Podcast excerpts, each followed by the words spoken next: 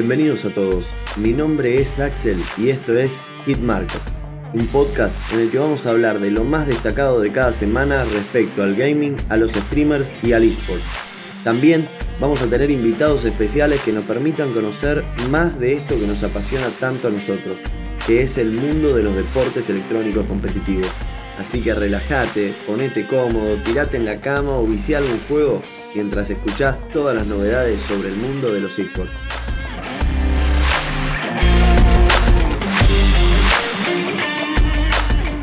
Bueno, bienvenidos al primer capítulo de Hitmarker.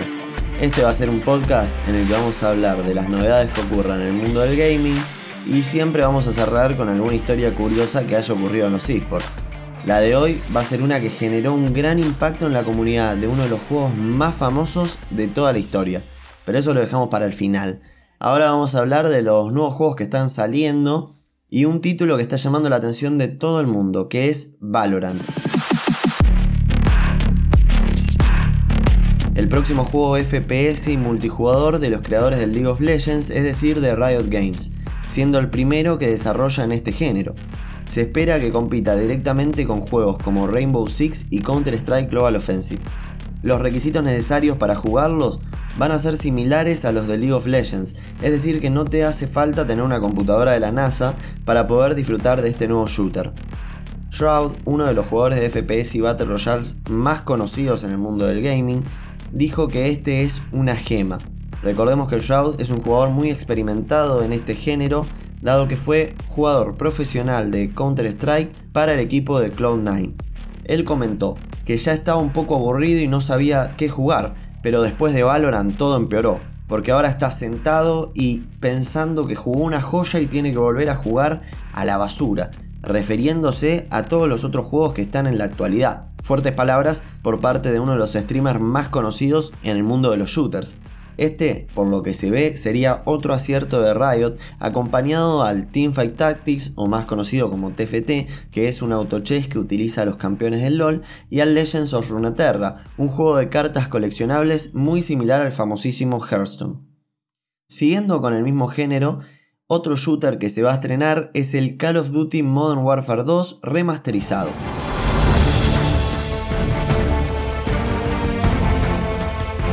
Esta versión solo va a incluir el modo historia, sin multijugador.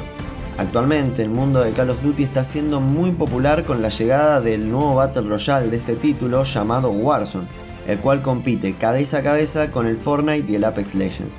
Muchos de los streamers más famosos de los últimos dos títulos se están pasando al Warzone obteniendo miles de viewers a diario y superando incluso a los que siguen jugando Fortnite o Apex. Por ejemplo, los más destacados son Team de Tatman, Doctor Disrespect o el mismo Ninja, uno de los streamers más conocidos principalmente por jugar Fortnite. Otros que ya eran jugadores habituales del Call of Duty pasaron de el multijugador al Warzone de una forma natural y obvia, como fue el caso del streamer Nadeshot. Ahora, para los que le gusten un poco más los clásicos, Nintendo anunció remakes y nuevos juegos de Mario.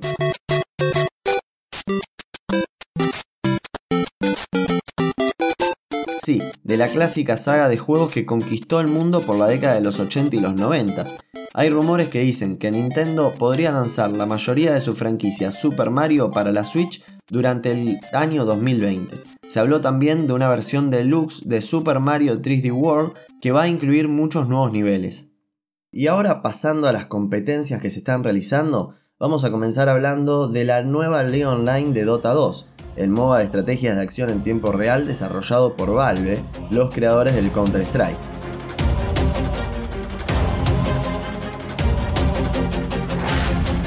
Esta liga va a estar organizada por WePlay y va a comenzar el 23 de abril, con un pozo de premios de 250 mil dólares, en la que participarán 14 equipos de Europa y de los estados independientes. Entre los participantes se destacan los actuales campeones de International 2019, OG. Este team recientemente sufrió cambios en su roster en la participación de la ESL Los Ángeles, porque dos de sus jugadores no pudieron viajar donde se encuentra el resto del equipo a consecuencia del coronavirus. Esto les impide jugar de forma óptima.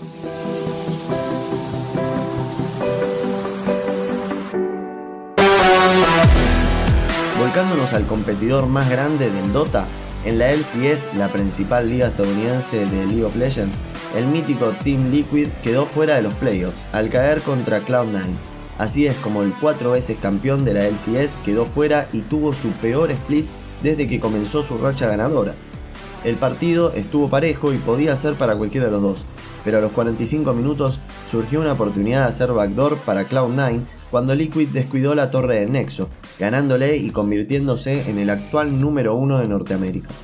Del otro lado del charco, en la LEC, la máxima liga de Europa, Gamers 2, el equipo del ex jugador de Lolo Celote, logró quedarse con el primer lugar en la tabla de posiciones, ganándole al team FC Schalke. Durante todo el partido, los objetivos estuvieron del lado de G2, desde los dragones hasta las torretas, ganando a los 36 minutos de partida. Así es como este team se perfila para defender su trono por tercera vez al hilo contra los mejores teams de su región, manteniendo obviamente su humor en todas sus redes sociales. Ahora, en la liga donde se encuentran los últimos campeones del mundo, la LCK de Corea, T1, más conocido como SKT1, el equipo donde se encuentra el famoso Faker, venció a Shenji, quedando como punteros de su región. En este caso, se jugó un mejor de tres en donde Genji conseguía la primera victoria, pero la amplia trayectoria y experiencia de T1 le permitió mantener la cabeza fría y arrasar en los otros dos partidos, llevándose la victoria. En nuestra región, la Liga Latinoamericana se va a realizar en formato online para evitar el contagio del COVID-19.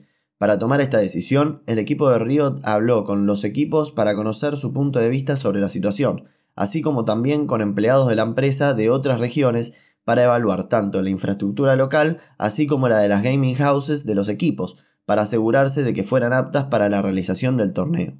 Infinity Sports y All Knights finalizaron como los líderes de la primera mitad de la primera etapa de la fase de grupos del torneo Apertura 2020 de la LLA, tras cerrar la semana 4 con marca de 2 victorias y 0 derrotas.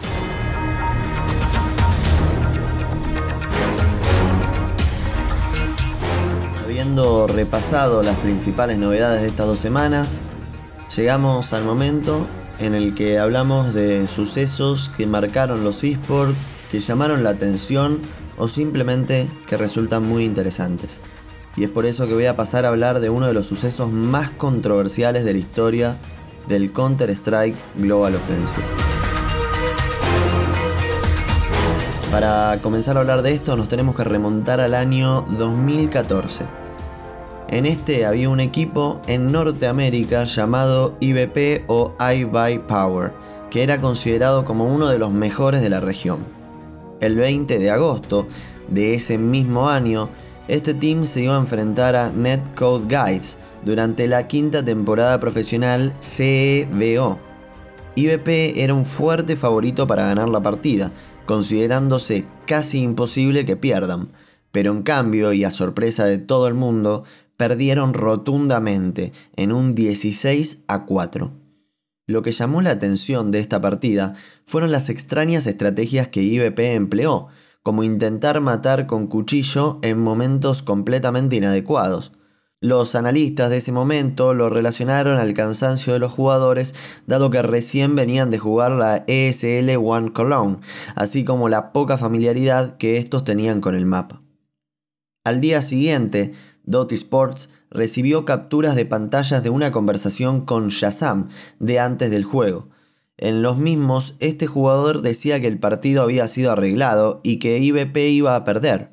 Mientras que el jugador se declaraba inocente, él no se atrevía a decir quién estaba detrás de este arreglo.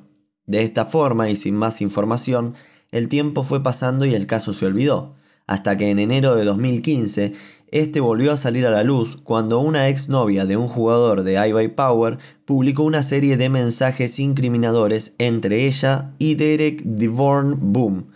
En los mismos, Derek, jugador de iBuy Power, que para ese momento ya estaba en otro equipo, confirmaba que el partido estaba arreglado y que había apostado para el otro team en el famoso sitio CSGO Lounge, usando cuentas alternativas.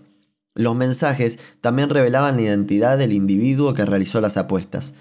Duke Kud Pam, un jugador apostador de skins e intercambiador. El sitio de apuestas, al sospechar que algo andaba mal, investigó y encontró 10 apuestas realizadas por esta persona que le brindaron un total de 10.738 dólares de ganancia. A consecuencia de lo que se conoce como el primer gran arreglo de partidos en la escena del CSGO, seis jugadores y el dueño de Netcode Guys, el equipo que se enfrentó contra IY Power, fueron permanente baneados de todas las futuras competencias organizadas o esponsoreadas por Valve. El único jugador de IBP que no banearon fue Tyler Escadoodle Latham, que fue el único miembro del equipo que no aceptó las skins. Así fue como un equipo que prometía se fue por la basura a causa de las apuestas en el mundo del CSGO. Sobre ese tema hay bastante para hablar, habiendo varios escándalos y en mi caso pudiendo dar información en primera persona. Pero eso quedará para otro podcast, porque esto es todo por hoy. Compartan el capítulo con sus amigos, en redes sociales, denle me gusta y comenten. Yo soy Axel, esto fue Hitmarker y les deseo un buen vicio.